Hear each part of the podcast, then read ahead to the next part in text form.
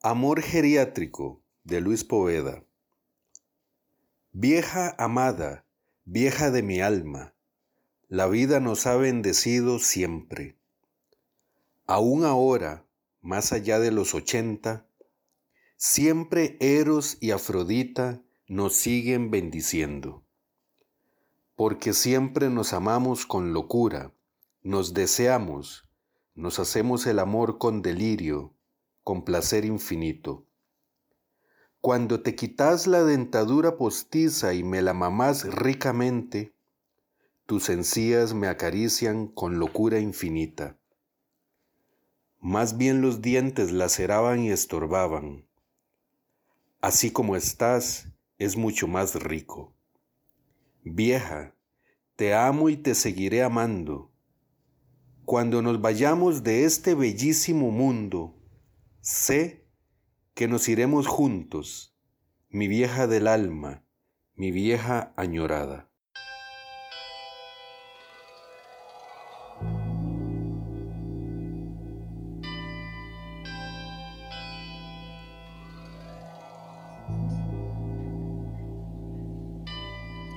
Atención oyentes eléctricos, estamos aquí en uno de los establecimientos más finos que tiene Alajuela, Pikachu, es así, mi líder. Cachos con eh, Bernabé Corrales, Bernardo Corrales, perdón, Tocayo Piro y Sergio Murillo. Eh, hay unos místicos que están por venir, eh, parece que sí, parece que no, pero esperemos que, que, si vengan este episodio nace ahí de un llamado de, de, Bernardo para hablar un poco de la literatura alajuelense, de esto, de Bernardo fundador del taller literario de Alajuela.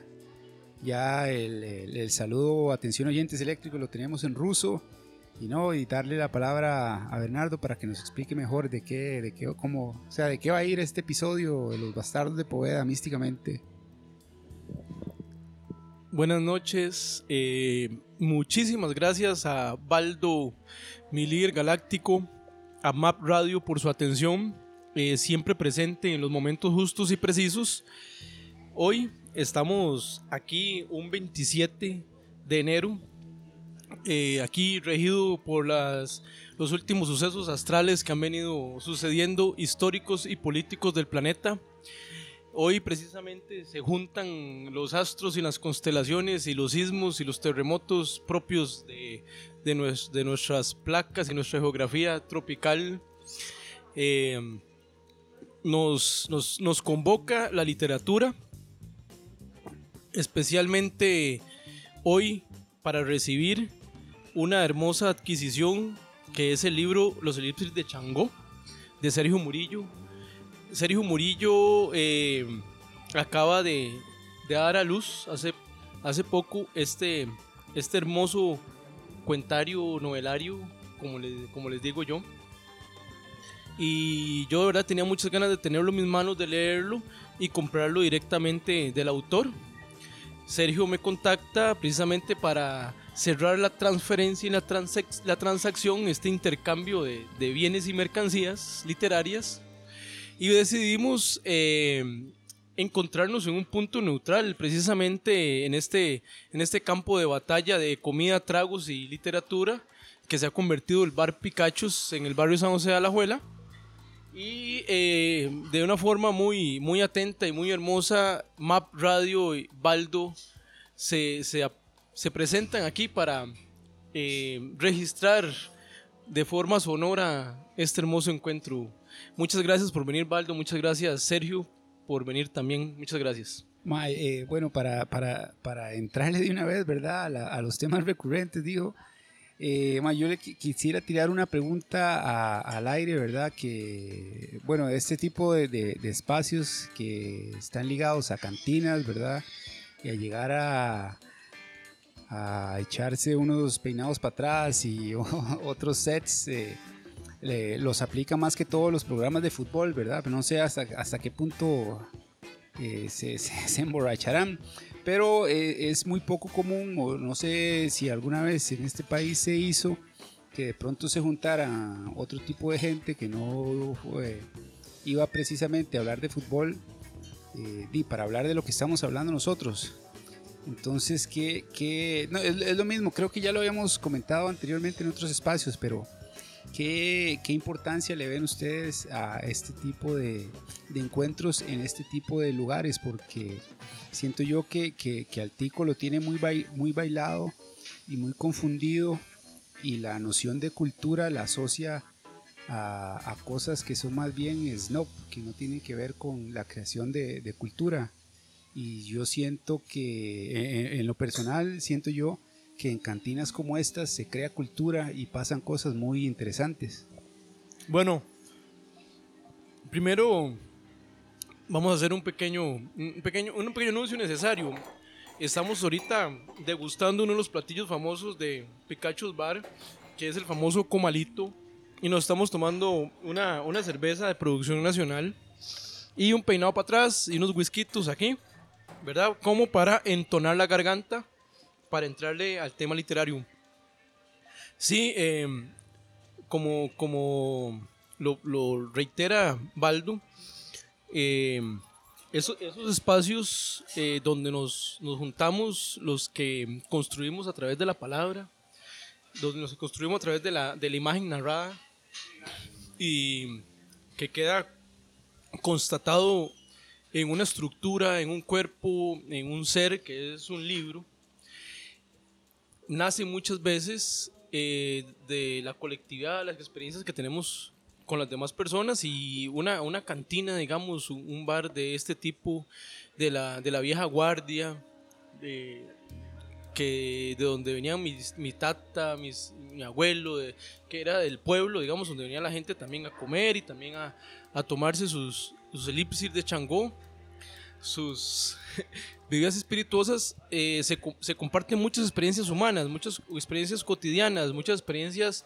de la cultura regional, de la cultura popular, de los sentires y conocimientos eh, que se, se transmiten oralmente, que se transmiten por medio de la conversa.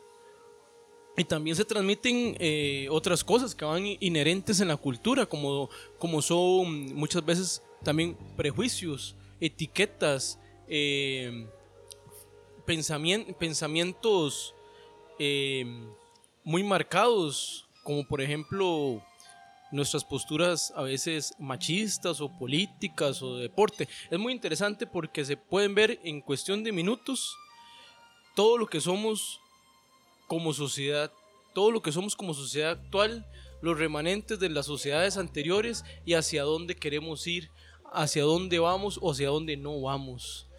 Y retomando lo que decía Baldo, eh, yo personalmente considero que estamos en estas épocas de oscurantismo nuevamente, un oscurantismo mediatizado, estamos más mediatizados que nunca, más controlados, más controlados que nunca eh, y más, más alejados de, de nuestro centro divididos mucho y también divididos, fragmentados y hechos un spray, como cuando usted aprieta el gatillo de un baigón contra la pared.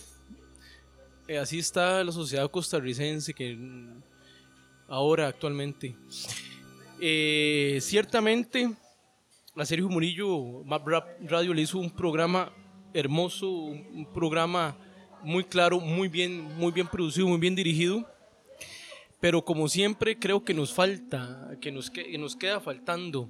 Hay una palabra que se ha puesto muy de moda, que la gente usa, que es un anglicismo, que es el refill, el rellene. Hoy lo que estamos haciendo es haciendo ese rellene, ese, ese refill que ocupábamos de la obra de, de Sergio Murillo.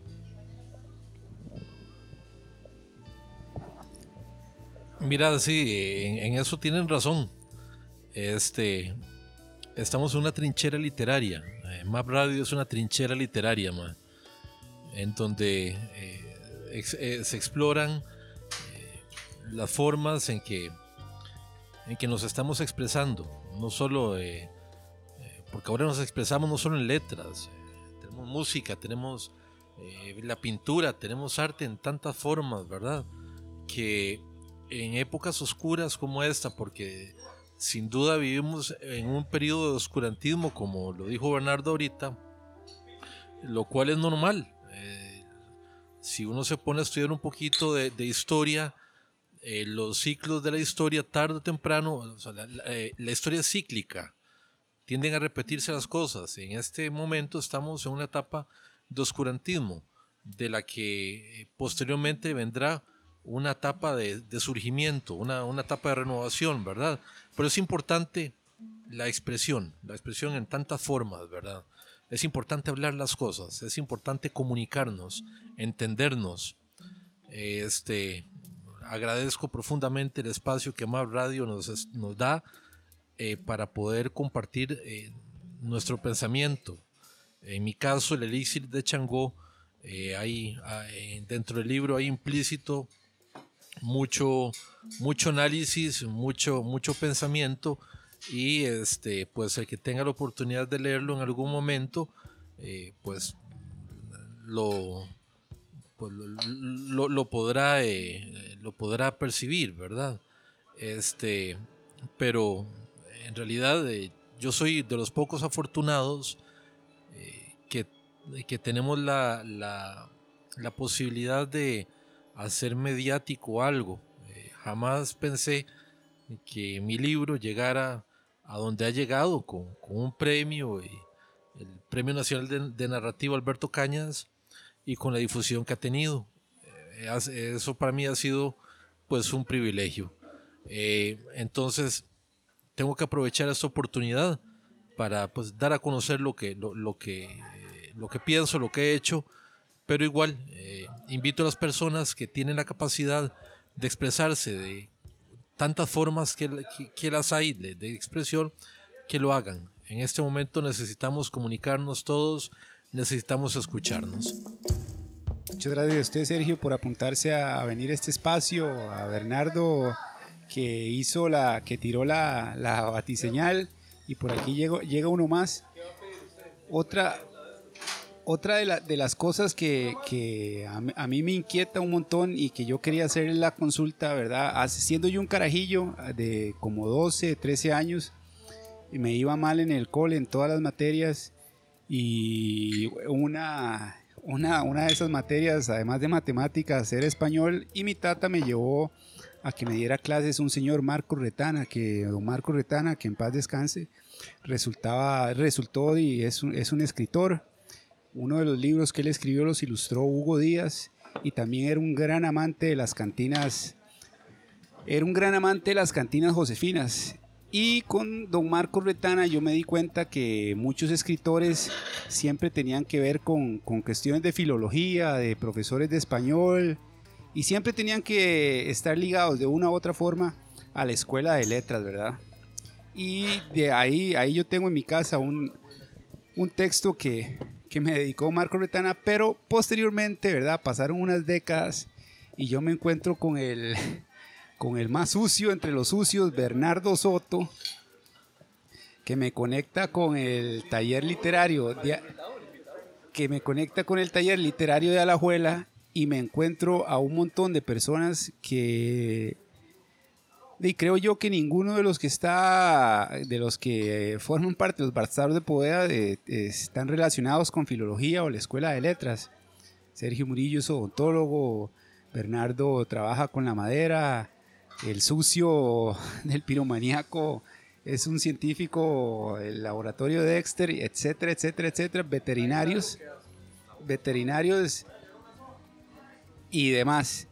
Pero una de las cosas que me decía el finado don Marco Retana era que, que un escritor tenía que, tenía que ir aguantando y más que leer, si bien es importante, un escritor tenía que vivir. Tenía que, que vivir, que caminar, que meterse en cantinas, que le gustaba mucho, hablar con todo tipo de gente y darse cuenta de lo que está de lo que le ofrece el mundo una vez que abre la puerta de su casa. Entonces yo, le, yo les quería preguntar una pregunta abierta a los tres elementos que están aquí, que, o sea, si me equivoco, si estoy lactando, o si don Marco Retana tenía razón de, de eso, que el escritor más que, más que leer, tiene que vivir, conocer su entorno, no no, no, no simplemente suponer y, y cómo sus, sus, sus profesiones, que en, en este taller literario de Alajuela son muy diferentes, cómo sus profesiones les han ayudado a escribir textos.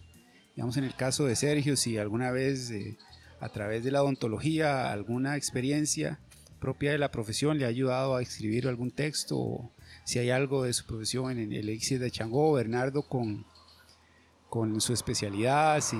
Bueno, yo sé que hay una especialmente que tiene que ver una con, con un mae que orinando algo le pasa y a mí me llamó mucho la atención y también para, para Bernardo Corrales, el hijo de la Servín.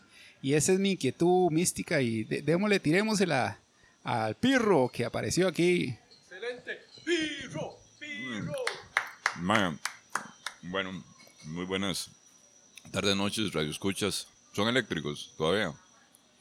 Baldo, Baldo tiene mucha razón. Yo siento que mm, de, lo, lo que nos, los, lo que nos llama, lo que nos llama aquí a la a las letras, tal vez no es, no es solamente haber, haber vivido, pero sino tener el, el desenfreno y la y, y la paz para desnudamente sacar lo que hay que sacar. Cuando a veces escribís pensando eh, y hablando en, en primera persona, yo creo que eso es muy sano. Uno no puede, de, sea, hay, hay- gente de gente para escribir, ¿verdad? Seguramente la literatura de, de ficción, se habla mucha gente de- de- de cosas que, que se están creando, ¿verdad? Cuando, cuando revisamos, eh, yo no sé si lo hemos mencionado acá, eh, a Roberto Bolaño, por ejemplo, él habla eh, eh, y reinventa palabras y da propiedades a, a animales este, en este cuento, eh, donde van en tren en Chile, en esos largos desiertos por allá, inventa entonces el esfuerzo sobre conejil, ¿verdad? Por ejemplo, que está haciendo eh, el conejo para ir a la velocidad del tren. ¿Verdad? No es un esfuerzo sobrehumano. Eh, eh, esos son, son cuestiones ya más allá de, de- de la literatura reinventar entre las letras. Hay, por ahí ves una ponencia de un señor que una vez estaba yo en un taller, no, no era un taller, más bien era en el Festival de la Eñe en, en Panamá. Llegó un señor a hablar de los quantums literarios, que será de la, de, de la palabra cuando se puede fractalizar a sílabas y más allá que representa un- un, corpuscularmente un punto o una tilde. Será el quantum literario. Puedes partirlo de esa manera. O sea, quantum literario. ma, Yo, quise- yo, yo- yo yo ese día realmente quería estar bien tronado ma, para entender de qué, de qué me estaba hablando, porque era la metafísica de la, de, de la literatura. ma, O sea, o, o, ma, la, la- la fractalización de, no sé, no, no sé qué se le, no sé qué se le metió al señor, pero ma, dio una ponencia de hora y media a la vara. Yo, yo, yo tuve que abortar este, ahí en la casa del soldado a, a dejarme soplar por los cuatro vientos y a meterme algo más fuerte este, para, para comprender eh, eh, ese tópico tan, tan hondo.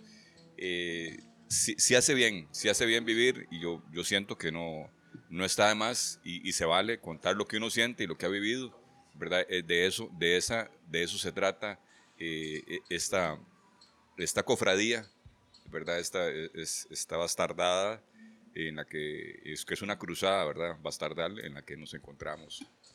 Eh, vivir y, y profesar nuestro credo, las cosas que, que creemos y hasta las cosas en las que dejamos de creer, mae, porque, porque nos, nos ocurre a todos, ¿verdad? Con el tiempo, la madurez nos lleva a, a- a diferentes poses. No sé, no, no- no sé, es una locura. Bueno, no, eh, a, a un dolor de próstata, Bernardo. Eh, su micrófono, porque lo veo muy desesperado. O, o todavía está en esa fase de- de- del taller de hidratación gargantil. Bueno, bueno, bueno. Este, no sé, no, no, no sé, no sé, Baldo, si este tema de retana, este, aceptaría, porque por ahí tengo un, lo tengo de personaje, pero más bien tengo un retana policía. Un Este, retana en- policía. En, en uno de los cuentos de, Es que a mí me llamó mucho la atención, eh, ahora que yo comentaba eso de las profesiones, que en un texto que me pasó, Bernardo habla de, de cómo un mae... eh, yo, me, me llamó mucho la atención, eh, ya- ya usted sabrá cuál es el, es el texto, porque yo ahorita no lo recuerdo, pero sí recuerdo el episodio en el que el mae se va a orinar y algo le pasa y se electrocuta. Sí, sí, sí. este, pero eso tiene que ver con una con algo propio de su pro- profe- eh, profesión, que usted conoce las reacciones químicas y toda la vara. No, y leíste Oparín y tal vez te impresionó mucho pensar que la primera molécula existente fue en- ocurrió, la urea ocurrió por un rayo, la presencia del, del nitrógeno, que es muy, muy rico en el aire, y el oxígeno. Pero Entonces, más allá- pirolizó, carbonizó, hizo, ojo, pri- la primera fracción de aminoácidos y a partir de esos, Oparín sostiene que la vida existe. Pero es Yo que, lo que hago en el cuento es, que- más bien pirolizar la vara, pirolizar la urea de la miada, mae, en un cuento. pero es que esa- que básicamente es un mae borrachillo que está orinando mientras lee y le cae un rayo eh, en, en- en el palo de cas.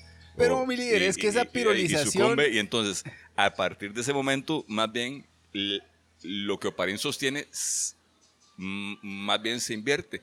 La, la gente no, o sea, eh, la que- ficción mía es como No, pero a mí me parece excelente y vea por qué yo lo anoto, porque una vez en Canal 7 estaban entrevistando un fotógrafo, un fotógrafo muy famoso que hizo un cortometraje y ahora hizo una película.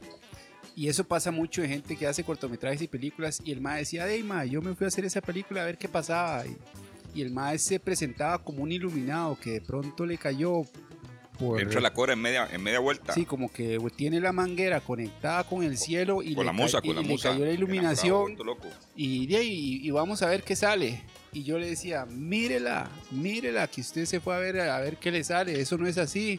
Mm. Ahí, y si usted ve el corto y la película, ahí no es como, vamos a ver qué sale. Ahí, ahí hay trabajo, pero a esos madres les gusta presentarse como genios, como, como Eh, eh, iluminados. Eso es diferente, esa que es no, la lo, pose. que no lo son, una pose. Pero cuando yo leí su cuento, yo, ma, aquí, aquí este huevón, aquí hay un, aquí hay un Brett, aquí hay no, un no, trabajo. no. Hay, hay- una. Aquí- hay- y también lo vivís porque sos, sos, sos esa persona. Te querés meter en, en tu propio forro para vivirlo, man. Exacto, ¿Cuántas como- veces yo, yo he estado leyendo eh, somnoliento por las tres cervezas, man, que, que no sabes si caer en el baño o mirar en el palo de casa para seguir leyendo? porque la, O, ¿verdad? Y, y, y por qué no podría pasarte? Pu- Puede, puede tratarse de vos.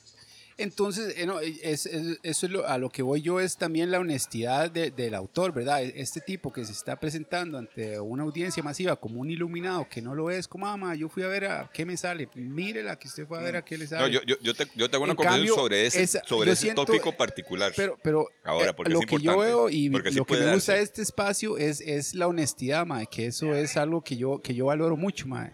Sí. Y, y, tiene, y, hay, y hay trabajo, mae. O sea, genios hay muy poquitos. Vo- vo- voy a... Me, me- sí me entiende, voy a- ¿Me entiende? Sí, absolutamente, absolutamente, Valdo, porque yo siento que lo que pasa acá es que sí, hay, esos, ¿verdad? Los que quieren figurar y dárselas de muy, muy. Pero también hay quien en su atrevimiento y su falta de, de experiencia eh, Dima, eh, no tiene ninguna pena en sacar, en sacar algo que, que estás escribiendo mientras está ocurriéndote. Yo, yo hice una novela corta, digamos que es está sin algo edición, mae, vivencial, Pirro. absoluta y totalmente, que mientras iba viviéndola, la iba haciendo. Entonces yo sí es cierto ahí que no sabía ni para dónde iba. Bueno, y, y eso es muy mío, ¿verdad? Porque no, no, no estoy seguro si, si yo sé para dónde voy en este momento. Estamos montados en una piedra que se la trae un agujero negro, no sé cuántas revoluciones por minuto, y estamos en medio de esa explosión. E- Esta nave de la Tierra nos, nos conduce a- Pero, a lugares Pirro, inciertos. Pirro, así. podríamos decir que es, es un acto inmediato, vivencial eh, del crear. O sea, ir creando mientras se va vivenciando. Eso, Eh, eso es, eso- Exactamente, eso es como una cuando, las, vos, las cuando vos te dejas, o sea, interrumpís un toque porque tal vez tenés una idea en medio del acerrín Bueno, eso y, es lo que- y te sale algo. eso es lo te que sale, en te el sale un colocho bonito, Ok, ¿verdad? eso sé que de, de la en- madera, Eso sé que en el oficio, dentro de la vida.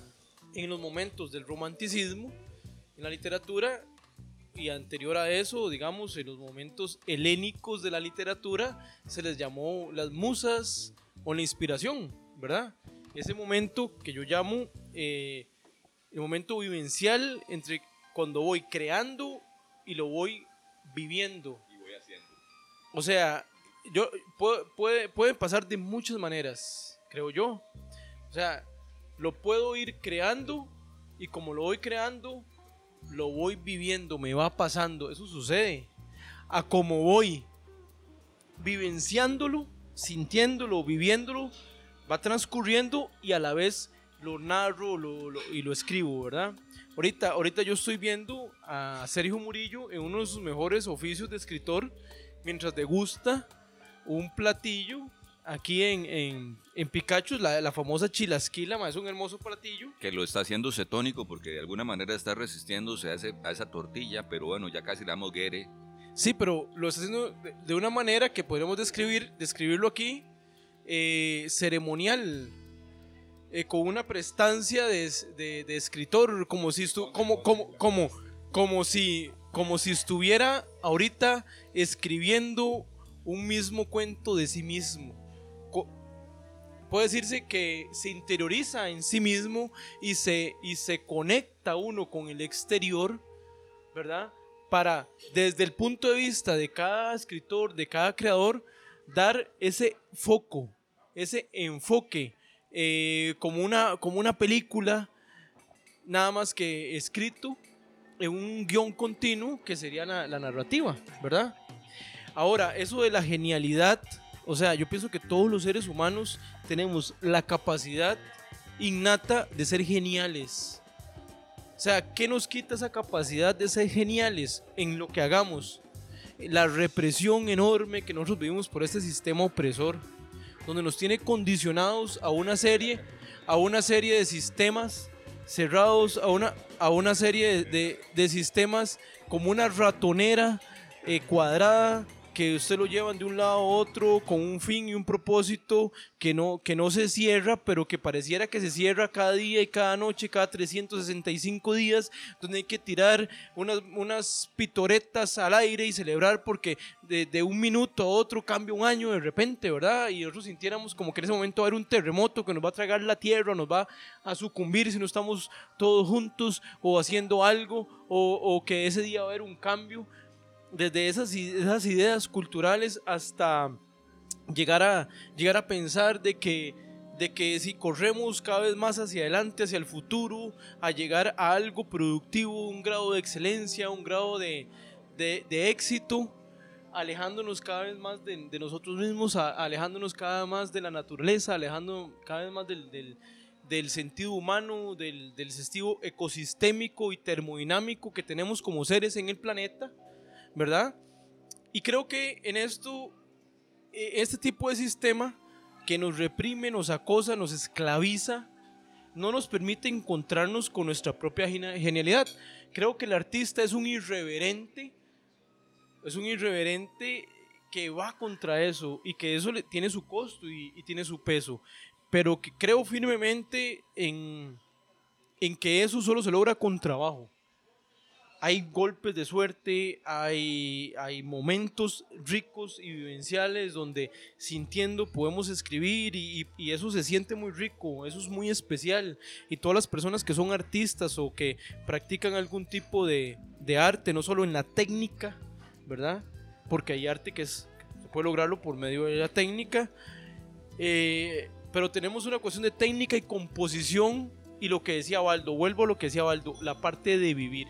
Sí, yo leo y escribo, es un ejercicio, se vuelve un ejercicio, se vuelve un arte. Así como crear porcelana, o como crear arcilla, como crear muebles, como crear bioextractos, o sea, se va perfeccionando y se va volviendo un arte. Pero hay una parte que es la esencia que le ponemos como humanos a ese arte. Y, y- ahí lleva una parte de práctica y una parte esencial de oficio, de profesión y de humanismo. Va ahí, va ahí todo metido, eh, cristalizándose. Va cristalizándose. Y en esos momentos podemos sentir esas, e- esas emociones y decir que son las musas, que la inspiración y sentirse uno que el ego se le llena y creer que soy un ser genial y que me tienen que, que lavar las medias y chuparme las bolas porque yo soy el artista.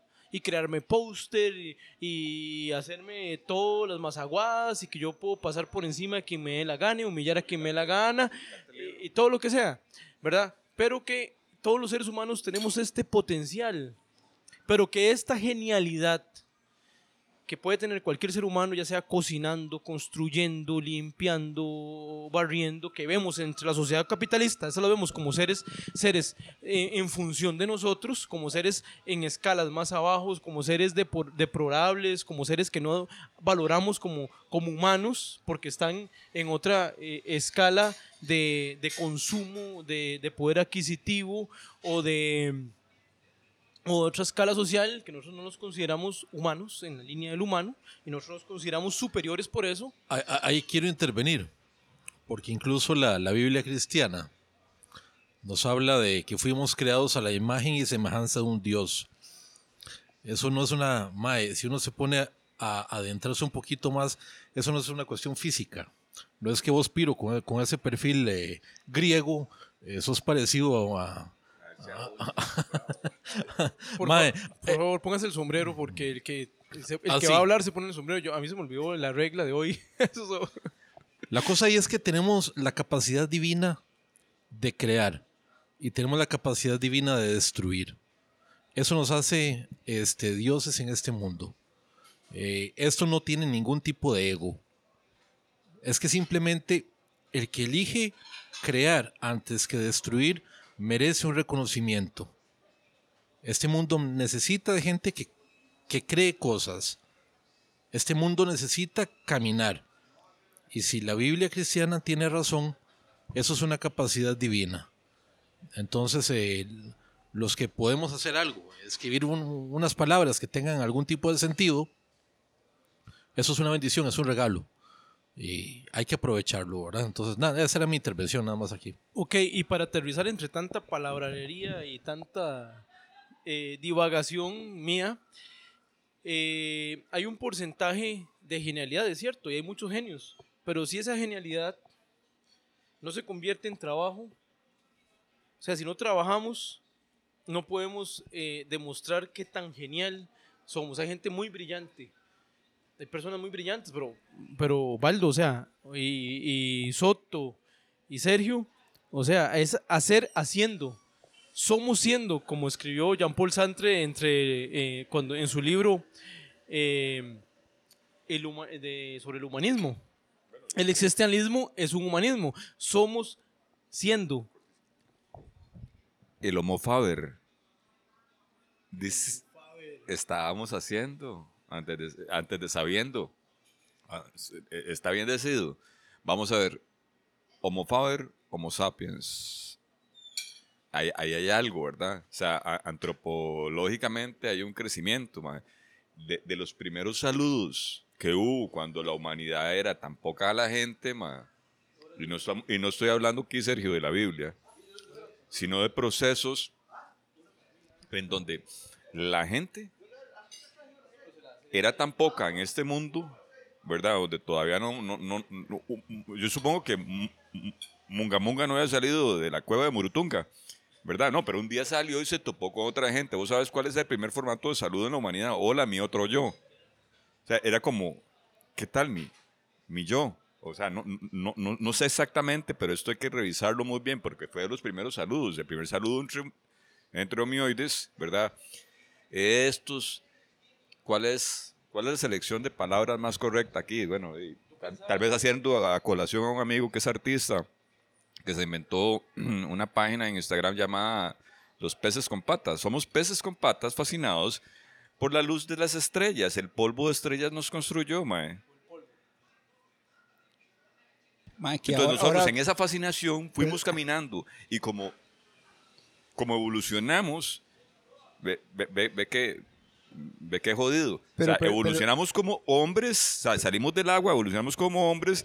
Nuestros ancestros caminaban 30 kilómetros para poder vivir la vida antes de la agricultura. Hablando de invenciones trascendentes, importantes, pasos que la humanidad, bueno, lo que llaman hitos, ¿verdad? Pero perdone que lo, que lo interrumpa. Ahora que usted dice que somos pol- polvo de estrellas, eh, hay un mae chileno que grabó. El mae es un, es un documentalista que grabó el ataque gringo al Palacio de la Moneda en Chile. Ahorita no recuerdo. Uy, muy bueno. Es un documental chileno. Es un documental chileno. Bueno, el, el mae que lo hizo es, fue el mae que grabó el, el- el ataque gringo al, al Palacio de la Moneda en Chile cuando mataron a Allende.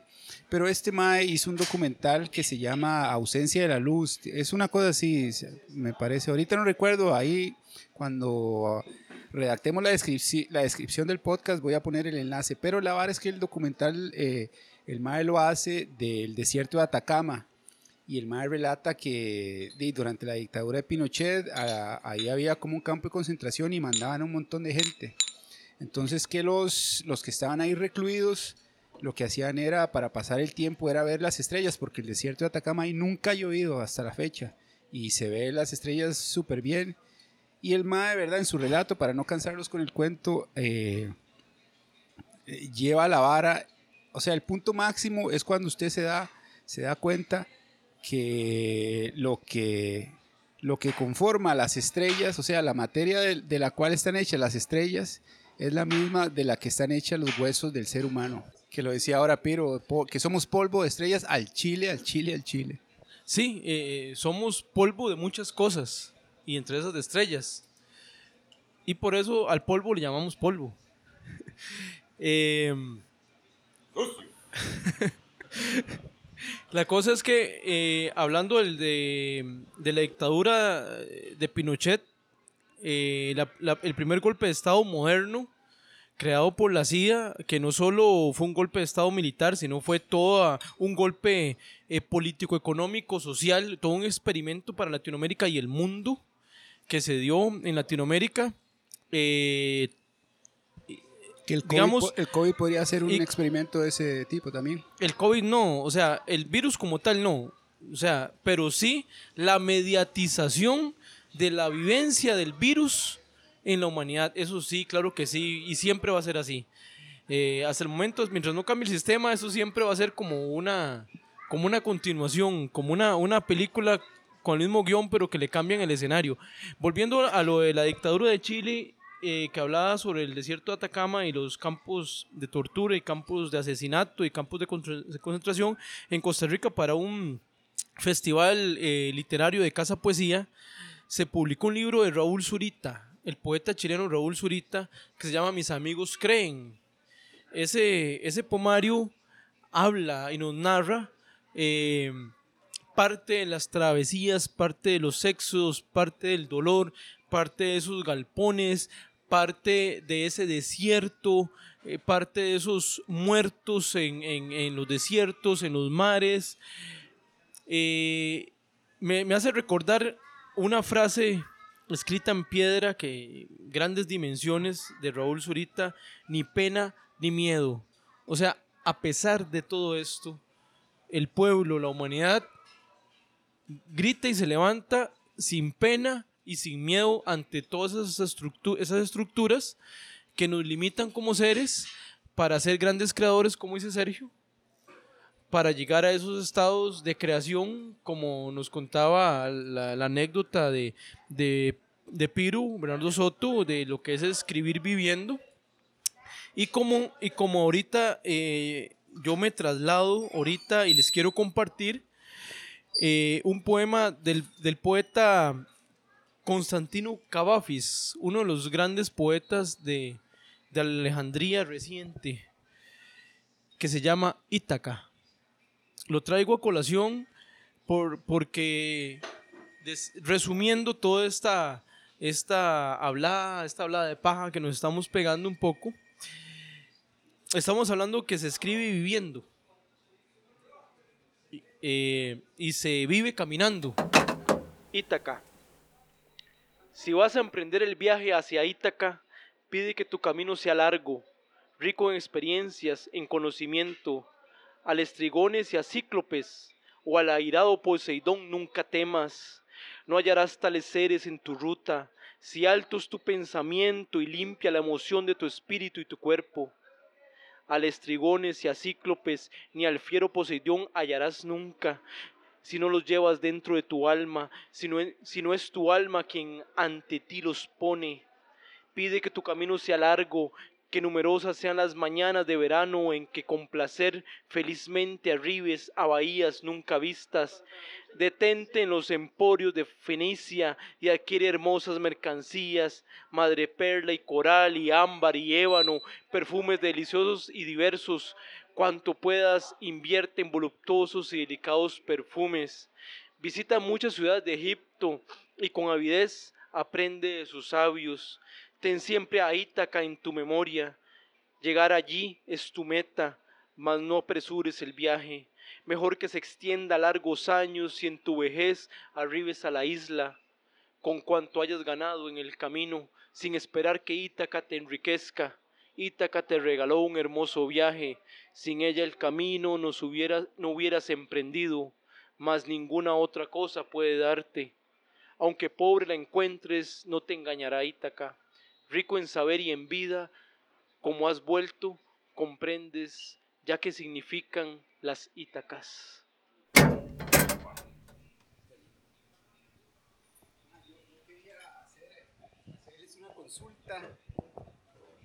Yo, yo la consulta que tengo después de esta lectura que hizo el hijo de la Serrín, tiene que ver también este, con la parte con la parte académica y también un taller que estaba llevando yo hace como un año en la sabana. Y le decían a un muchacho y también me lo habían dicho a mí en otro momento que a veces no es muy conveniente cuando uno está haciendo una escribiendo un poema, un texto o planeando algún proyecto audiovisual ser muy autobiográfico, o sea, meter mucho del alma de uno en ese proyecto que quiere uno plasmar en, el formato que sea. ¿Qué, qué, piensan ustedes de, eso? ¿Es, ¿Es conveniente desplayarse o no es muy apropiado? Mira, Valdo, eh, yo te puedo decir con toda certeza cuál es la fórmula para poder escribir. La fórmula para poder escribir algo más es que no hay ninguna fórmula. Habrá quien quiera meter en su texto algo de su vida, habrá quien quiera pasar, eh, eh, escribir y, que su vida quede un plano secundario. Simplemente no lo hay, no hay, no hay una forma de... Y yo no te puedo decir, mira, sí está bien o no, porque sería caer en, un papel que no me corresponde. Eh, y a nadie le corresponde. Eso es simplemente un montón de, camotazos los que se ponen a, tratar de exponer eh, formas en las que se puede escribir y en las que no se puede escribir. Hoy precisamente leía a un autor por ahí eh, que, eh, que, decía que él no creía en los talleres literarios y que no creía en la gente que, que escribiera porque iba a talleres literarios y que la fórmula era leer, leer, leer y leer le, respeto, probablemente le funciona eso. Para los que hemos ido a talleres literarios, de, nos ha funcionado, güey. Entonces no, eh, es una, una, forma muy mezquina pretender que el camino que uno le, le ha servido, que uno ve que es un trillo eh, limpio y, y, fácil de transitar, pues ese que a todo mundo le va a servir. Habrá quienes sirva el trillo que está escarbado y el trillo, el trillo que está difícil de caminar y ese es el que decide caminar y le funciona en su vida. Entonces, eh, pues no, no hay fórmulas, no hay fórmulas. A, mí este, me gusta meter cosas eh, o análisis o cosas que, he vivido en algunos de mis relatos de manera sutil este, y no lo, lo disfruto, lo disfruto hacer, ¿verdad? Este, pero por ahí en la, en la consulta que hacías, te puedo decir simplemente, eh, no puedo decirte ni sí ni no. Eh, si eso le inspira a una persona a escribir y a generar algo bonito, que, esa persona se siente satisfecha y que puede eh, generar en el lector algo positivo, pues bien hecho.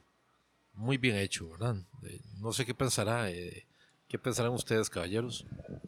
Mm, que dice que ya me decís esta arepa voladora, qué buena boca aquí en Pikachu, Werner. Muchas gracias por invitarnos, mae. Se, eh, llama, eh, se llama... ¿Cómo se llama la boca? Enchilada al Pikachu. Yo me imagino, en seguimiento al comentario de Sergio y la pregunta de Baldo acá, que mae, yo, yo, no me imagino que Bukowski o, o, o Hemingway tuvieran un head coach mae, que mae, para, para, un toque de tomar guadro playo, porque vamos a ir a escribir. Eso no está pasando, mae. Son más que escribían, vivían, sentían su ebriedad y, su, y, en su sobriedad, eh, o sea, no, no, no, sé en qué estado, no sé en qué estado, alterado de conciencia, se les metía lo que se les metía, mae. Pero si vos ves, digamos, este, eh, eh, si valorás el personaje y lo que escribe el personaje, Dima, se, se nota que hay, digamos, como en el caso de Bukowski, triángulos entre mujeres, cartas, eh, apuestas, odios y fobias tan humanas, como, como la persona que está sintiendo la resaca mientras la escribe. Ese libro que ahorita no recuerdo, el, el- El el cartero, texto, no, no, el- en el que el maestro describe la vida de él y cómo tiene que ir a, a que lo a que le curen las espinillas y El hijo de Satanás. eh, bueno no bueno no sé pero es, es, es uno que es súper auto- autobiográfico el Él mae, escribió eh, en primera persona. O sea, lea, Exacto, léalo. que- o sea, siempre que el tata lo pechasea un montón y los amigos que son unos de persona, ¿verdad? putas Muy interesante. Hoy hay un elemento aquí como iconográfico, simbólico en, en esta mesa, en esta conversa. Mae, es un sombrero que nos trajo Piru, Bernardo Soto aquí, y el que tenga la palabra se pone el sombrero. Pero yo ahora estaba viendo hablar a, a Piru, Bernardo Soto, y me recordaba a una imagen de El Topo. El Topo, en la película de, de Alejandro Jodorowsky, cuando a mí Jodorowsky me caía bien o me gustaba, ¿verdad? Antes de que, creyera, antes de que él creyera que iba a ser un líder espiritual de la psicomagia y la psicología y, y todo eso, ¿verdad? Eh, lo, lo digo de forma personal, ¿verdad? Y no sé, nos veíamos así como que cuando nos ponemos el sombrero nos transformamos un poco Sí, en, en- en ese artista que llevamos dentro o que somos realmente ante ese, esa máscara o ese disfraz que nos ponemos todos los días del, del ciudadano, del, de- del ser cotidiano, de todas esas cosas que siempre está en armonía con el artista o a la vez en duelo con, con el artista según sus circunstancias, sí. Mano, y eh, eso que dice Bernardo es muy cierto porque ahora yo me estaba da- dando cuenta después del motín del Cuigen y otros episodios que, bueno, ya Bernardo sabe qué es, pero bueno, eso es otro tema. Mae, que al ser humano lo entrenan, o sea, el ser humano eh, somos un animal más y en nuestra arrogancia, ¿verdad? Pensamos que estamos a... O sea, de- vemos por el hombro a todas las demás especies y sin embargo el, el ser humano es una especie entrenada que a través de la escuela nos van, o sea, nos van metiendo el chip de que hay que cumplir un horario de 9 a 5, de 7 a tal hora y, no nos damos cuenta y lo que decía ahora Ber- Bernardo lo anotó eh, al principio de este podcast y reprimimos un montón de cosas que, que realmente, o sea, cada, cada uno de nosotros a través de esta programación que hemos venido llevando desde que estamos carajillos, kinder, escuela, colegio, reprimimos lo que, verdad, lo que de verdad somos. Y en, esta, y en esta época, más que nunca, uno empieza a ver ese montón de gente triste y, y amargada porque no son lo que quieren ser. Y todo Entonces, eso, y eh, todo eso esa- sale, y todo eso, Empezaste hablando del wannabe de, de presidente de tu país. no, pero todo eso, ni, ni le presta atención, mae, ni le genere, ni le regale no. energía hermosa que tenemos aquí Exacto. a eso, ni, mae. La señora de, ese, Eh, de, ese, de, de ese tipo lo que ocupa es que le coman el bicho y ya deja de pedir tres. Lo que pasa es que, digamos, todo eso que está hablando Waldo, Sucio. Todo eso que está hablando Waldo ahorita, todo eso se hace psicosomático. O sea, todas esas eh, represiones y castraciones y todo eso se, va, se convierte en las enfermedades modernas. Más allá de lo psico- psi- psicosomático, biodescodifica. Bueno, son, son, son los cánceres no, no, que, estamos, que estamos, viviendo, estamos, nuevas enfermedades. bio, estamos biodescodificados, sí es cierto, pero todo es cierto, y todo esto degenera eh, una psicomatización en un montón de enfermedades psicológicas y físicas que está viviendo la humanidad, que ahorita no sabemos qué hacer con, con ellas, que son cada vez más, eh, precisamente por esto. Y pero para todo esto hay eh, tenemos un salvavidas, tenemos una tabla de náufrago, para todos tenemos una- un trampolín, una salida y- o un elixir de chango. Le, por favor, le pido a Sergio, con todo cariño, que nos regale unas Que palabras. la suelte, que la suelte. que la Que suelte la letra y la lengua. porque, Exacto, mae, que nos porque regale un texto de esos seres atrapados Y que el elixir de Changó Nos fluye por todas las venas, Bernardo. Es- así es, así es. los ha puesto ahí Eh, en su lugar. No, no, no, no sé con cuál se va a venir, mae, pero mientras tanto, mae, hagamos gárgaras en esta cerveza, patrocinio del Jaspe, eh, Corrales, ¿verdad? Map Radio, Puritico Skate, Biostractos, este, no trajo ni cúrcuma ni jengibre, pero bueno, vamos a, en la próxima a, a hacer gárgaras, en, y, y- ¿verdad? En el cuello bucal, por lo menos. Este, sí, este, también estamos aceptando todo Mini- tipo de minicuotas. patrocinio, ¿verdad?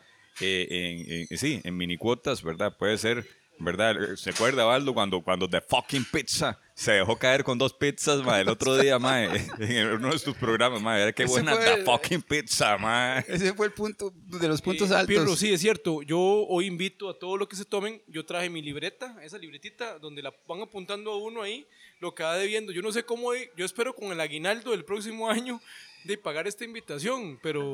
No, pero está, la- está en la verbena, algo si no hacemos podemos, un bingo, aunque sea. algo, algo podemos hacer en la la verbena, y además acordar, recordarles que, que Ne- Nelly tiene la, la refrigeradora llena de chocolates y necesita ayuda para que alguien se los coma. Descompresionar, descompresionar ese poco de, de energía. Ese poco de energía porque está, está preocupada de perder la forma con ese montón de chocolates que tiene la refrigeradora y la verbena este sábado que ahí también podemos a- hacer algo y emborracharnos, ¿verdad? Más que todo. No, no, no, son oportunidades que cristalizamos aquí. Parece ya ser que eh, nuestro amigo Sergio se está poniendo el sombrero, sea, eso Viene está pidiendo, texto, viene está pidiendo texto. la puerta. Viene, viene.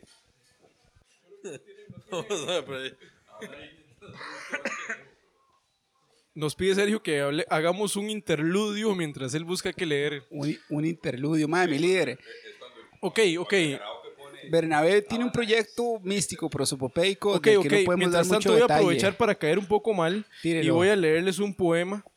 Ok, aquí tengo un libro que me regaló un amigo, artista, eh, que se llama Ari Bulgarelli, a, a quien admiro muchísimo, es uno de los mejores grabadistas contemporáneos. Lástima que su obra no la conozcamos, sino la, lo estudiemos y la podamos digerir cotidianamente como debe ser. Eh, es una antología eh, hecha por Gerardo César Hurtado, eh, más o menos creo que se publicó en 1970 y algo por ahí, sobre el gran poeta Ezra Pound. Entonces voy a, voy a leerles un poema, uno de los cantos, y dice así, y tiene que ver con todo esto. Porque Sergio Murillo no hubiera escrito el elipsis de Changó con usura. Con usura no hay hombre que tenga casa de buena piedra, con sillares tallados y ajustados a fin de que el diseño pueda cubrir su faz. Con usura no hay quien tenga un paraíso pintado en el muro de su iglesia, arpes et lutes, o donde reciba la Virgen el mensaje y desde la incisión proyecte un halo.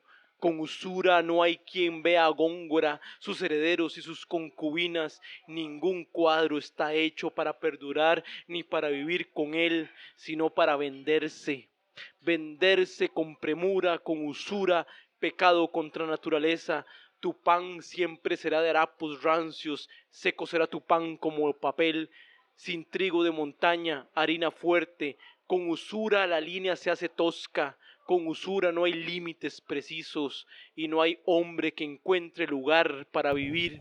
Sin piedra está el picapedre. Con usura no llega el mercado la lana. No aportan las ovejas ganancias con usura. La usura es una peste. La usura en, la mano de la criada, la aguja y embota la destreza de la hiladera.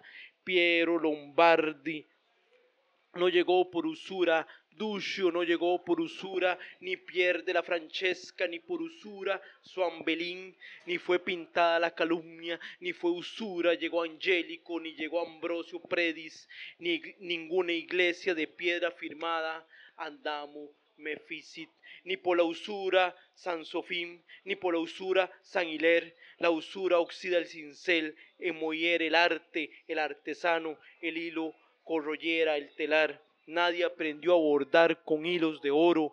El azur tiene un cáncer por usura, no se borda el brocado.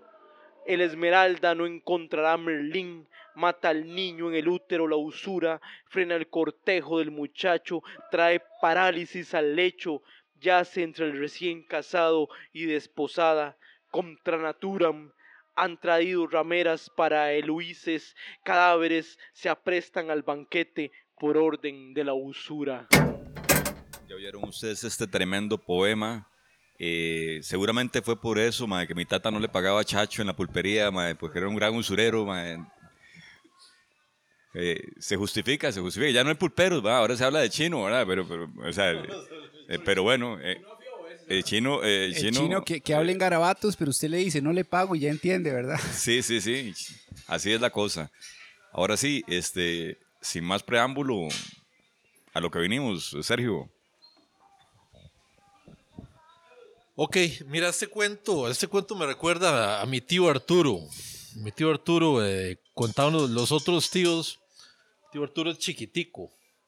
Madre, pero era como un perrillo de pelea. Era buen peleador. Entonces, cuando, cuando lo ponía a pelear contra otros carajillos, me hacían apuestas de peleas, el tío Arturo tenían que tenerlo agarrado porque si lo soltaban mataba al otro cabrón. Entonces, este, este cuento es el más chiquitico, el elixir de Changó, pero es como el tío Arturo, más chiquitico, pero un buen pegador, ¿verdad? New York, New York. Así como la, como la enigmática canción de Sinatra. Ella observa a su ex esposo. Él está recostado, desnudo. La hermosa señora siente una mezcla terrible de culpa, lástima y cruel nostalgia que no es fácil de digerir en este momento. Cuando ellos decidieron separarse después de tantos problemas, ella juró alejarse para siempre y los dos siguieron con sus vidas. Con el tiempo, ella encontró un buen hombre con el cual se casó y le juró amor eterno. Hoy comparte su vida con él. Tienen dos hijos, Brad de 10 años y Stephanie de 4. La familia vive en una hermosa casa en los suburbios. Ella y su esposo manejan un- una exitosa empresa de bienes raíces en el área de Brooklyn. Ahora, pese a todo lo dicho y todo lo hecho, 15 años después, el destino caprichoso lo reúne de nuevo. El lugar permanece en silencio. La mente de ella no para de generar imágenes y de recordar vivencias, episodios de su pasado que solo ellos dos conocen. Tienen preguntas, pero no, no espera respuestas. Ella observa a su viejo amor, recorre el cuerpo desnudo con la mirada, acaricia una vez más el cabello rubio y húmedo, nota muchas canas, con el dedo explo- explora la frente, siente algunas arrugas. A ella siempre le fascinó la manera como él frunce el ceño cuando se enoja. Continúa recorriendo el rostro, las cejas tupidas, sus pestañas mínimas y sus ojos cerrados que son de un celeste profundo. No puedo olvidar su mirada penetrante, penetrante y segura, casi intimidante. Tiene la nariz delgada y muy larga, exacta la de su difunto padre. Sus dientes blancos y perfectos, no por un buen cuidado diario, sino, eh, gracias a las carillas de porcelana. Eh, recuerda que gastaron varios miles de dólares en corregir los dientes que él tenía amarillos y manchados por el tabaco, aunque él no es particularmente cuidadoso con su aspecto, y en aquel momento parecía no molestarle sus dientes manchados y desacomodados, además de que le aterraba el dentista, decidió someterse al tratamiento dental para verla a ella feliz. Al final, el resultado fue más que evidente. El pecho desnudo no tiene mucho vello, sus pezones son pequeños y oscuros. Observa la clavícula derecha doblada que soldó de esa forma después del accidente en bicicleta. Lo ve más delgado, se le marcan las costillas, él vive solo y ella sabe cuánto detesta cocinar. Se le llenan los ojos de lágrimas al percatarse de que aquel hombre está solo en el mundo. Su madre murió tres años atrás, no tiene hermanos ni familiares cercanos y no es un tipo de muchos amigos. Cae en cuenta de que ella es lo más parecido a una familia que ese hombre tiene. Toca el tatuaje del brazo derecho, que es un árbol seco, cuyo tronco es una mujer desnuda. Toma las, las delgadas mejillas, acaricia su barba de varios días y llora mientras besa sus delgados labios helados. El terror y el espanto flotan en el aire de la ciudad. La nube de polvo de las torres destruidas en, el atentado de hace dos días atrás aún parece oscurecer a Nueva York. Cubre los edificios, las calles y el alma de la gente con el sombrío y fatal gris de la muerte. El frío de la morgue congela hasta la médula. El penetrante olor a formalina quema las fosas nasales. Ella observa por última vez a su viejo compañero recostado sobre la helada mesa de metal. Seca sus lágrimas con la mano, da media vuelta, camina hacia la puerta en donde la espera su esposo. Se detiene por un momento y le responde al forense con la voz cortada. Sí, sí es él. Texto místico que forma parte del elixir de Changó que nos acaba de leer Sergio, Sergio Murillo. Recordarles también. me dieron ganas de meterme este mechazo, man. Eso no toque para hacer gárgaras. Yo creo que si hay una respuesta fiel a las preguntas que nos ha planteado aquí en, en esta mesa literaria, y como decía el novelista y poeta Alexander Obando, aquí estamos en una noche de juerga libresca. Es este, este cuento que, que nos ha compartido en este momento preciso, en este instante hermoso y fecundo, Sergio Meru- Me- Murillo, perdón, es una respuesta contundente a todas las preguntas que nos ha planteado Waldo, pero eh, convertidas en un cuento, convertidas en una narración. Para todos y todas las personas que nos, que nos escuchan, nos están escuchando y nos escucharán, creo que esta es la mejor respuesta de todo, aparte de la paja que hemos hablado aquí en concreto, de lo que Waldo siempre nos, nos pone contra pecho y espalda. No recordarles también, bueno, para cuando esto esté al aire, ya, ya la verbena pasó y ya también ahí habremos compartido un momento que estamos a, a dos días de, de- de estar en la verbena. Ciertamente, ciertamente, Valdo. Y no, no, eso es nada más un dato curioso. En la real, en la real. No, no, no. Este, o sea, como, como, hacemos, como hacemos cuando llegamos a la logia de, de los clandestinos, ¿verdad? Donde se forjaron eh, los conceptos que, que, que nos, que nos rotulan de bastardos de Poveda. O sea, ¿qué es lo que llegamos a hacer ahí? Bueno, ¿cómo estuvo tu día? ¿Qué, qué, qué pasó, papá? Esa es la pregunta que me estás haciendo. ¿ok? No, ya, ya se- tengo una ya- respuesta. Ya sí, ma, repuso el este, me- vidrio, me fui ya con- repuso el vidrio de la mesa, mi líder. Absolutamente, absolutamente. Estamos por, por comprar ese poco de, de, de arena por fundir y va a haber que traerla a la playa, no sé. O sea, se, se ve mejor. Yo siento como que no se va a quebrar. Ya quedó hueco en la mesa de vidrio y, y bueno, o sea, se fue que se me resbaló una cerveza. A esa anécdota te referís. Pero hoy ha sido como un, como un día muy sobrio, mae. No sé si se percatan. Eh, pero no hay que leer la carta astral, nada más asomar la jeta allá afuera mae, para ver la pelota luna que está. mae. Eh, Eso, eso es Esa energía. lo que llama eh, una noche, lo que mola una noche como la de hoy, una, una luna, una luna de, de- de esas que tal vez se podría musicalizar y, y, y, y Reca Mora, eh, seguramente, inspirado en, en- en esa luna fue que, que escribió Luna No- liberiana, ¿no? Noche. Inolvidable. también. No, yo le Eh, quería eh, preguntar a, a- mi líder, porque antes de que usted llegara, ahí se peloteó de, de hacer, de hacer eh, tirar un episodio allá donde, allá en la montaña, que hay un rancho muy místico. A donde Gallo Láser. No, no, no donde Gallo Láser, sino donde David, David Monje. David Monge, Pero, sí. pero pasar, Sí, pero pasar directo. a, a pero- regresar pero no, no vas a manejar, ¿oís? Ah, no, no, no, no, Ok, pero, ah. no, pero yo salí ahí de- en reversa como piloto de carreras. Mae, no seas- Mae, a- alguien habrá bajado, Sergio, de, de allá arriba, mae, en 10 minutos, mae. Mae, vieras cómo llegué, mae. Yo, yo cuando llegué a la corte, mae, yo, yo venía en un puro templo. Vieras qué bárbaro. Baldo, mae. Venía, en neutro. venía en un puro drift ahí para abajo, mae. Sea tonto, mae. Qué rápido y furioso es cualquier tureca.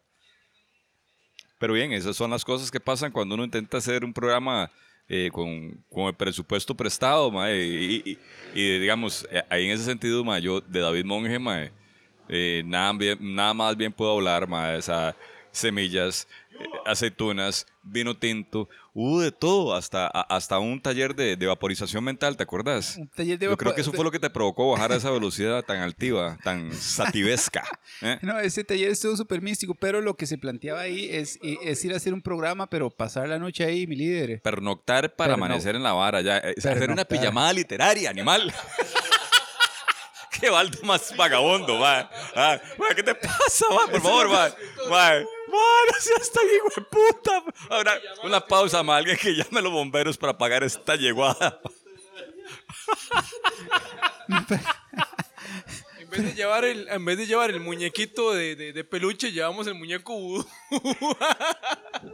¿Qué más, ¿Qué más se podría llevar? Un buen par de medias por si, ma, no sé, en el viejo estilo, ma. Yo me acuerdo, mi mamá siempre, se- siempre te- se, se quejaba mucho, Doña ma, de, la piezura de las puntas de mis medias, llevaría ma. un calzón de Al día siguiente, puesto, ma. ma, un calzón de eh, ma, castidad, eh, ma, porque en la noche yo no me fijo, duermo contra la pared, ma. Mm. Ma, yo, yo- este, este es un paréntesis que no, no tiene mucho co- eh, que ¿cómo ver con lo que, hemos, con lo que hemos hablado ah, en estos momentos, pero como ustedes son unos conocedores de la liga y como a mí la liga me parece un lugar tan místico, ma, yo les quería preguntar si, si, si en alguna parte, o sea, ¿qué, qué, qué ha pasado con los brujos de, de la liga? Pero los brujos bravos, los que ofrecen males de ojo, Aquí, aquí, cuestiones aquí la para el vuelta está el amor y todo brujo. Ma. ¿Cómo se llama este brujo? Ma? Aquí nomás, va. Este más bien coyolo. Es una cagada de risa. Llega a las hamburgueserías de Monchis. El brujo. Más de ojos claros. ma, alguien, alguien, que. Mae, porque oigan, un- les voy a contar una anécdota. No, no voy a decir el nombre, es un mae super tuanis, un metalero de pura cepa, pero un día yo lo fui a dejar a la casa y el mae tiene un montón de acetatos de metal, pero metal, joyas del metal. Ya, ya, ya. Y hablando yo con el mae, el mae me dice, mae, es que mi mamá era bruja.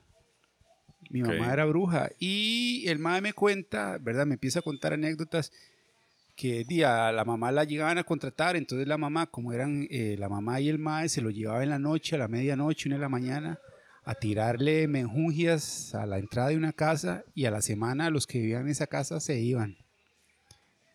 Y el mae me contó y me y, pues yo estaba ahí fascinado con las historias que me estaba contando este místico verídicas. Y el mae me dice, mae, Legítimas. y la vara es que eh, detrás de mi mamá andaba un mae.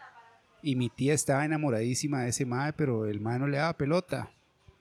Entonces mi mamá le dice, no, usted espérese. Y que por un tiempo, no sé cuánto, se lo llevaba ahí a un río a tirar unos limones con, unas, con unos grabados y pa, pa, pa. Y eso estuvo un tiempo.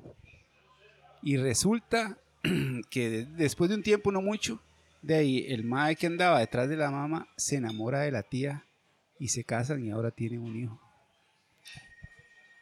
Y eh, bueno, y después algo pasó y la mamá como que se arrepintió y empezó a buscar a Dios y le dijo, le empezó a decir a, a este compa que él debía, tenía que alistarse, eh, tenía que empezar a prepararse para vivir solo porque ella no creía que, que fuera a durar mucho ni que lo iba a acompañar.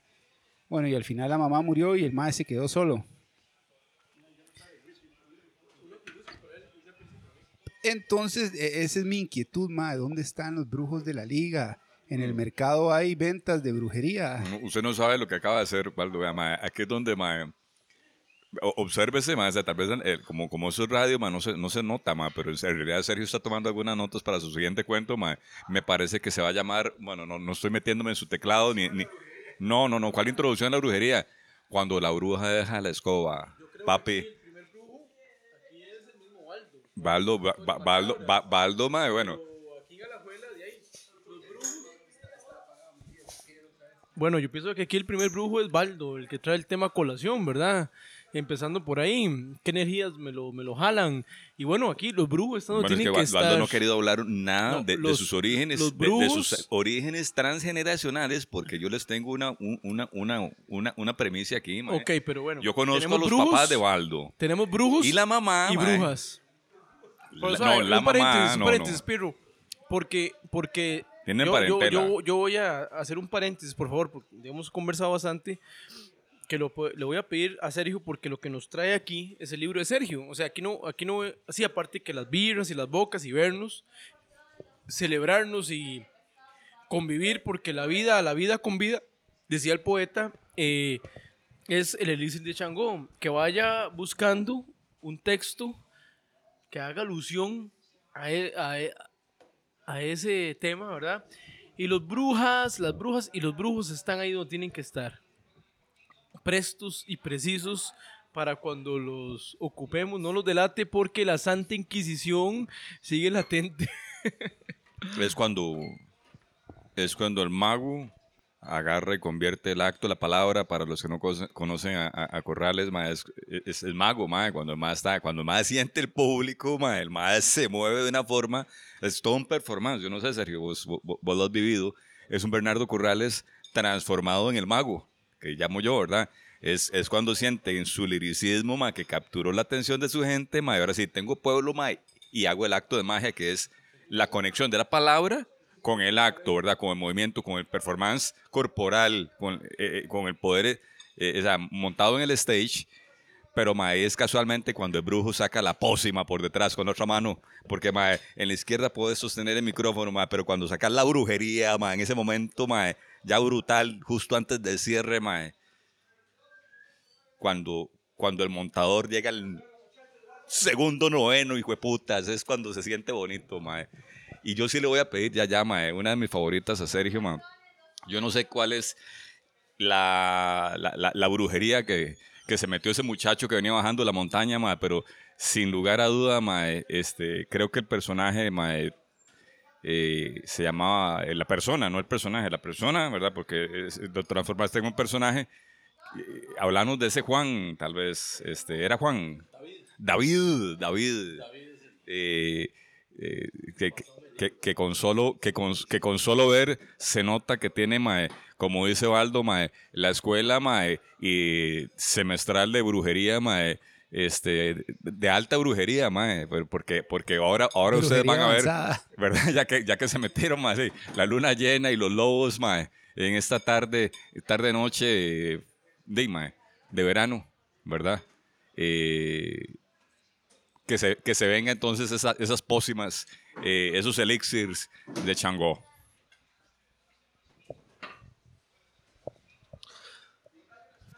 Eh, an- antes de leer el, cuento, que es el elixir de Changó, parte 1, voy a contestar una pregunta que me ha hecho mucha gente. ¿Quién es Changó? Mucha gente no conoce quién es el Gran Changó. El Gran Changó es un oricha del folclore del folclore, eh, religioso santero de muchos lugares del Caribe, eh, en América, incluso en África. Este es el, un dios eh, que es el dios de los truenos, eh, entre otras cosas. Eh, es muy conocido en, en lugares donde se maneja la, la religión santera. ¿verdad? Entonces, Eh, un segundo, Sergio. ¿Cómo un escritor llega a Changó o Changó llega a Sergio cuando no es tan popular, digamos entre comillas, entre lo en Costa Rica? ¿Verdad? Digámoslo así, entre comillas. Me gustaría eso pequeño antes de la Sí, lectura. claro, no, precisamente eh, fue en el año 99 o en el año 2000 por ahí, no preciso bien, que tuve la oportunidad de darme una vueltita por La Habana con un par de amigos y alquilamos una casa. Eh, me llamó la atención poderosamente al entrar a la casa de ver un altar, un altar santero en media sala. Alta brujería. Mae, eh, este, eso es lo que diría la gente normalmente, alta brujería, pero es santería, simplemente es fe en una forma diferente a la que uno la conoce. Correcto. Bueno, pero, Mae, entonces, mira, había en, la, en- en medio de los muebles ahí un altar enorme lleno de frutas, de matas, de candelas, de, de este, eh, comida, tabaco. Mae, en medio de todo ese montón de color, eh, la figura de un guerrero como un guerrero negrillo, ataviado, atraviado a- con, con- collares, con eh, una lanza, vestido de rojo. Entonces man, no, no pude contenerme y le pregunté a la señora, ¿y esto qué es? Me dice, no, esto es un altar al gran Changó. La señora era, seguidora, adepta del- del gran Changó. Entonces ya ella me explicó quién era el gran Changó. Aquí nunca yo he- había visto algo así. Y dije, bueno, en algún momento hay que escribir de esto. Y bueno, en honor a eso, pues aquí está el, el elixir de Changó. no, antes de que, de que Sergio lea ese texto, me, me recordó, y es una anécdota que me llama mucho la atención porque hace unos tiempos había en Curridabat una casa que le decían la, la casa VIP, propiedad de Elena Wen, y ahí vivía un compa que también hizo un viaje a Cuba y alquiló una casa. No, no lo vamos a fusilar públicamente, pero a mí esa, esa historia, esa historia me, me llama mucho la atención porque estábamos haciendo un taller de vaporización de mentes muy bravo y de pronto el mae se va a traer una, así como lo cuenta Sergio, mae dice, mae, quiero, quiero enseñarle mis fotos de, del viaje que acabo de hacer a Cuba. Entonces el mae trajo la laptop, la conectó a un tele y empezó a pasar las fotos y fotos normales de un paseo, ¿verdad? El, eh, de los monumentos que hay en Cuba, el malecón, amigos de Cuba. Y sin pensarlo, llegó un momento en que en el tele sale el mae chingo con una negra, negra, negra, negra. Parecía una foto de National Geographic y estaban los dos sin ropa, así abrazados. Y, y la, y la- se está metiendo justo cuando decía, no, y la, la negrita tiene un nombre, pero, pero qué, qué, qué, qué increíble. Si ustedes conocieran a ese elemento, y no, perdón Sergio que lo interrumpa, y no, vamos al elixir de Changó. Voy a explicarles más o menos eh, cómo va el asunto. Narciso Montero es un escritor de fama y renombre internacional que ha perdido la inspiración.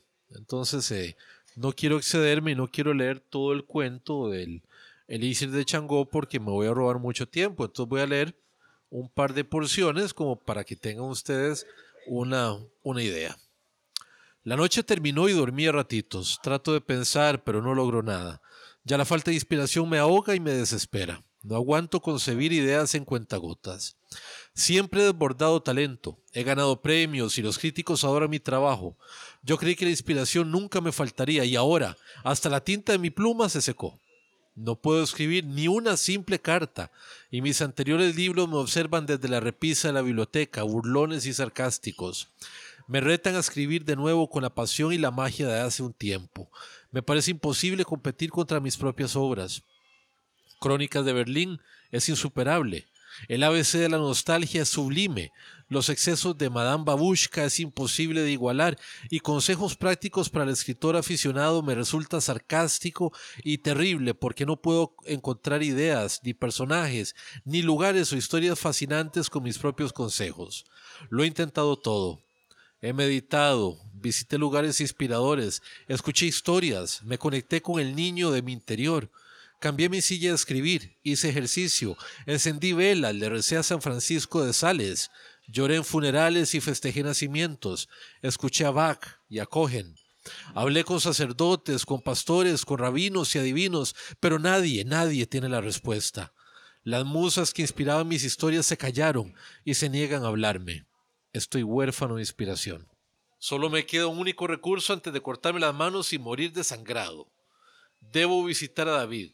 Tengo que buscarlo en la montaña. Mi peculiar amigo siempre tiene respuestas para mis problemas y hace tiempo que no lo veo. Además, el aire fresco de la, de la montaña me caería bastante bien. Tras unas horas, Narciso llega a la propiedad de David. La entrada del lugar es bastante pintoresca. Un tramo de más o menos 200 metros de un camino rodeado de cipreses grandes y tupidos. La luz apenas se logra colar entre, entre sus ramas. La deteriorada calle de lastre grueso, rojizo, hace que tenga que manejar muy despacio para no golpear el carro por debajo. Una vez que sale el camino de cipreses, observa unos potreros en donde hay unas vacas pastando y unos cerdos enormes en libertad.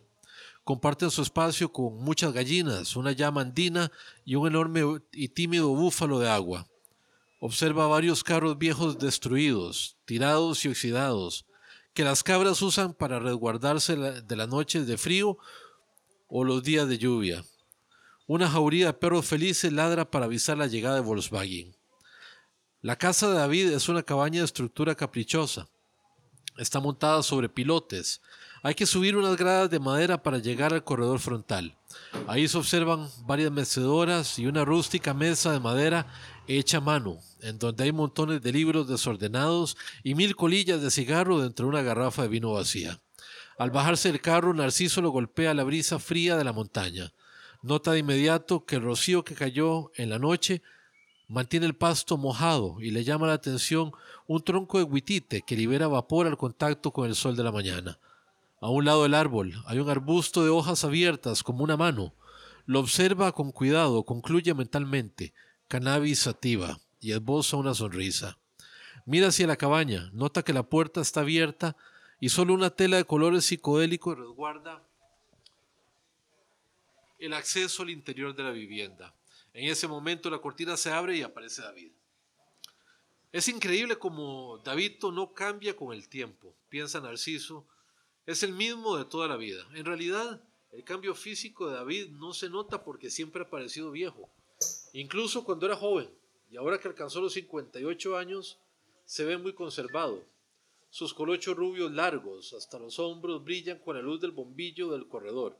Su tupida barba permanece intacta, rubia y sin canas. Tiene labios gruesos y dientes amarillos. Sus ojos oscuros se entrecierran para observar al visitante. Reconoce la delgada figura de su amigo y grita alegre. Bienvenido, coronel Sanders. Cabrón. Hace tiempo que te esperaba. Una sonora carcajada termina de recibir a Narciso. Hay risas y abrazos. Tienen dos años de no verse. Hace frío y el viento sopla fuerte. Empieza a caer un chubasco. Narciso abre la puerta del carro y saca su abrigo extra. David ya está abrigado con un sucio suéter militar de fatiga que tiene en la espalda un parche enorme de Grateful Dead.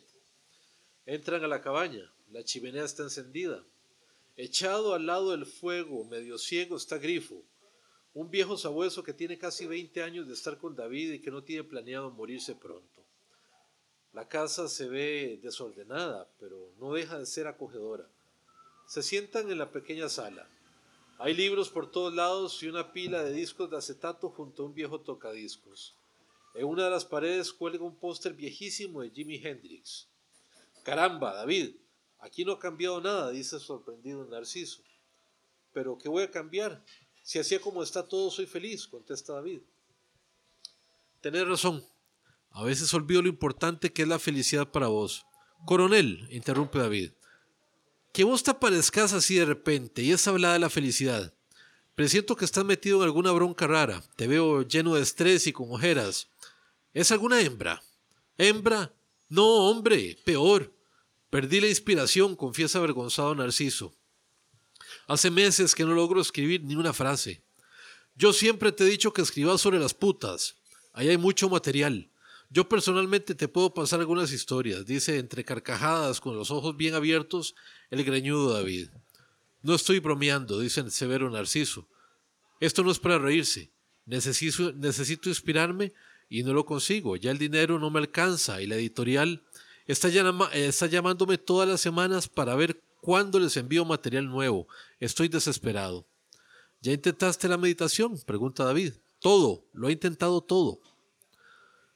Ah, la cosa está seria, analiza David. Hay que tomar medidas drásticas. Creo que te puedo ayudar. Se levanta y cruza a través de una cortina hecha de pedacitos de bambú para entrar a la habitación. Desde la sala, Narciso escucha como su amigo rebusca algo. Se escuchan botellas rodar en el suelo, libros que caen, el sonido de las gavetas al abrirse y el ruido que hace algún pesado mueble que empuja a David. El viejo hippie sale del cuarto, lleva una bolsa llena de cosas, la abre y ante los ojos curiosos de su amigo empieza a sacar todo. Extrae una botella casi vacía de ron, seis candelas y un incienso. Pone las candelas en forma de círculo en el suelo de la sala. Enciende un fósforo y las va iluminando una a una y finalmente enciende el incienso. Mete su mano en la bolsa y saca una pequeña figura que aparenta ser un guerrero caribeño, negro, lleno de collares extraños y vestido de rojo. Narciso intrigado observa a David. Este, con una sonrisa pícara, le dice, el gran Changó. El olor a incienso es insoportable, pero Narciso no se atreve a decir ni una palabra. David ya puso a Changó en medio del círculo de candelas, comprueba que todo está en orden y corre a la cocina.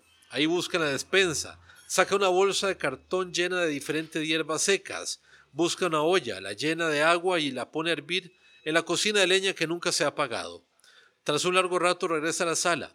Trae una taza llena de un espeso brebaje caliente de color verde intenso y una rama de eucalipto en la otra mano. Coloca el brebaje en el suelo, a la par de Changó. Toma la botella de ron, le quita con los dientes el corcho y lo escupe lejos. Se llena la boca con un gran trago, se voltea hacia Narciso y como si se tratara de un enorme atomizador, escupe el ron sobre el pecho del sorprendido amigo. Coloca la botella en el suelo y saca de su bolsillo un cigarro, lo enciende, inhala fuerte el humo y exhala una enorme bocanada sobre el improvisado altar varias veces y sobre el petrificado narciso otras veces. Con la rama de eucalipto disipa la nube de incienso y tabaco y empieza a ejecutar una, una danza alrededor del altar, frenético, casi en trance. Finalmente se detiene y ora en voz alta. Yo conjuro a los siete rayos de Changó por el sagrado, por el santo nombre del Todopoderoso, para que hagan temblar los corazones de nuestros enemigos. Yo te conjuro, oh poderosa Santa Bárbara, para que tus ojos sean los nuestros y nuestros ojos sean los tuyos. Haz que ninguna entidad maligna pueda llegar a nosotros. Haz que tus rayos hagan temblar la morada de aquellos que nos combaten. Disuelve todo obstáculo en la inspiración de David. Oh poderoso espíritu elemental de la tierra, combina tus fuerzas con las nuestras para que el poder del maligno se retire y las palabras broten de la mente Narciso como océanos indomables. Más tranquilo, David se agacha, agarra la taza y ofrece el oscuro elixir a Narciso. Le dice, tome, beba, que aquí está la inspiración y las respuestas. Narciso, casi en shock, agarra la taza, observa a su emocionado amigo y, lo, y se lo toma todo. Hace una mueca por el horrible sabor del peculiar brebaje. Satisfecho, David recibe la, de vuelta la taza y sentencia a su amigo. Si con esto no logras recuperar la inspiración, entonces estás jodido. Ahora anda, toma, toma mucha agua y volvé a la ciudad. sumergite en ella, viví. Observa con atención y escucha con cuidado. Sentí el mundo alrededor tuyo. No temas nada que los espíritus protectores te acompañan. Volvé mañana, que quiero saber cómo te fue. Ya el Volkswagen verde y su, confundido chofer van de vuelta a la ciudad. David se mantiene en el corredor junto a su perro, hasta que pierde el carrito de vista en el camino de los cipreses, entre una ligera neblina. Aún sostiene la taza en la mano y observa el poquito de brebaje que quedó en el fondo, con los pequeños restos de, los mejores, de las mejores hierbas alucinógenas que ha recolectado en mucho tiempo. No puede aguantar más y empieza a reír hasta las lágrimas. Le duele el estómago. Toma aire, se seca una lágrima con el dedo y le dice al viejo sabueso con su grave tono de voz: ¿Qué problema, Grifo? Nos jalamos un tortón. El coronel se fue volando.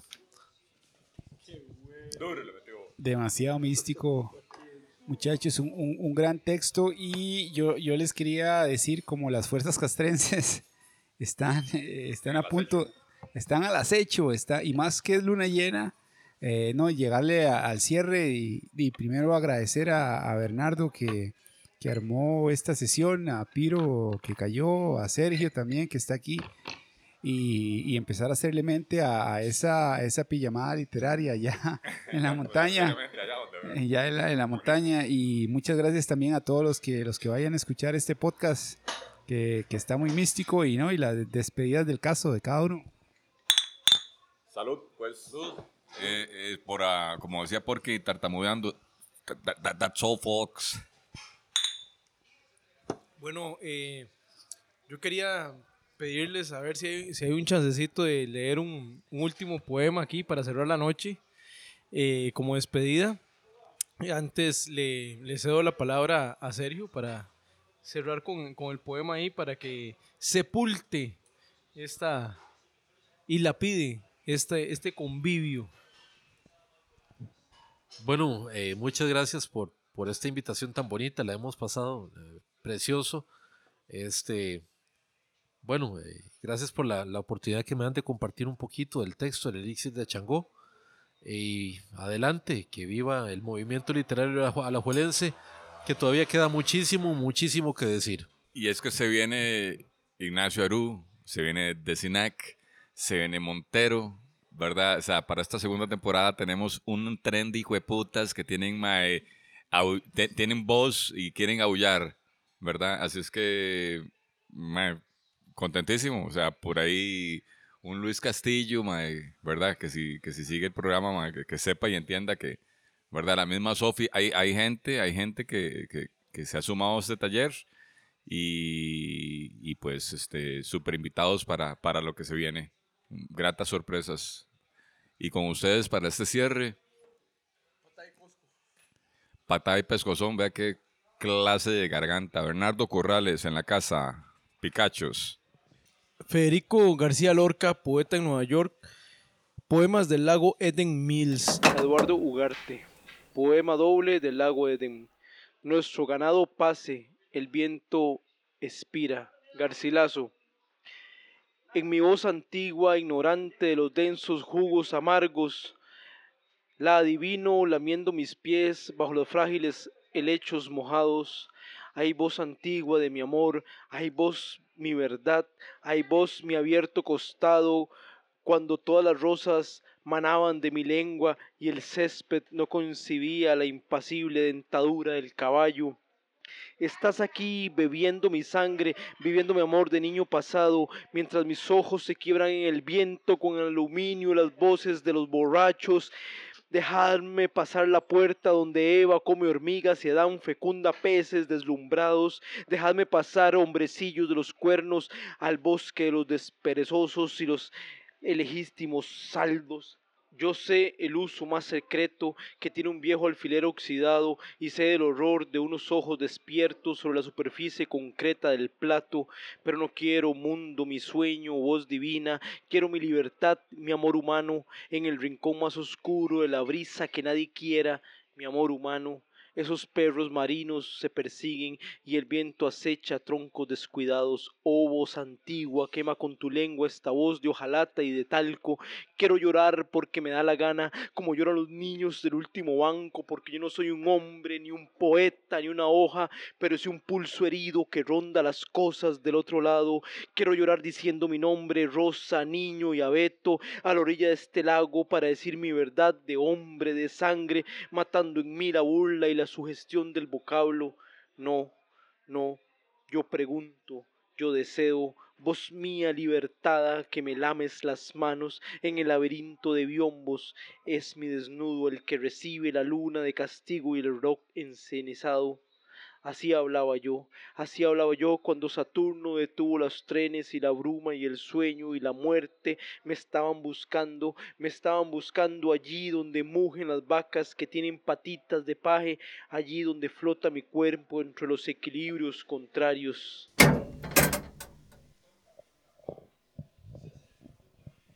No, muchas gracias a todos los que llegaron hasta este punto.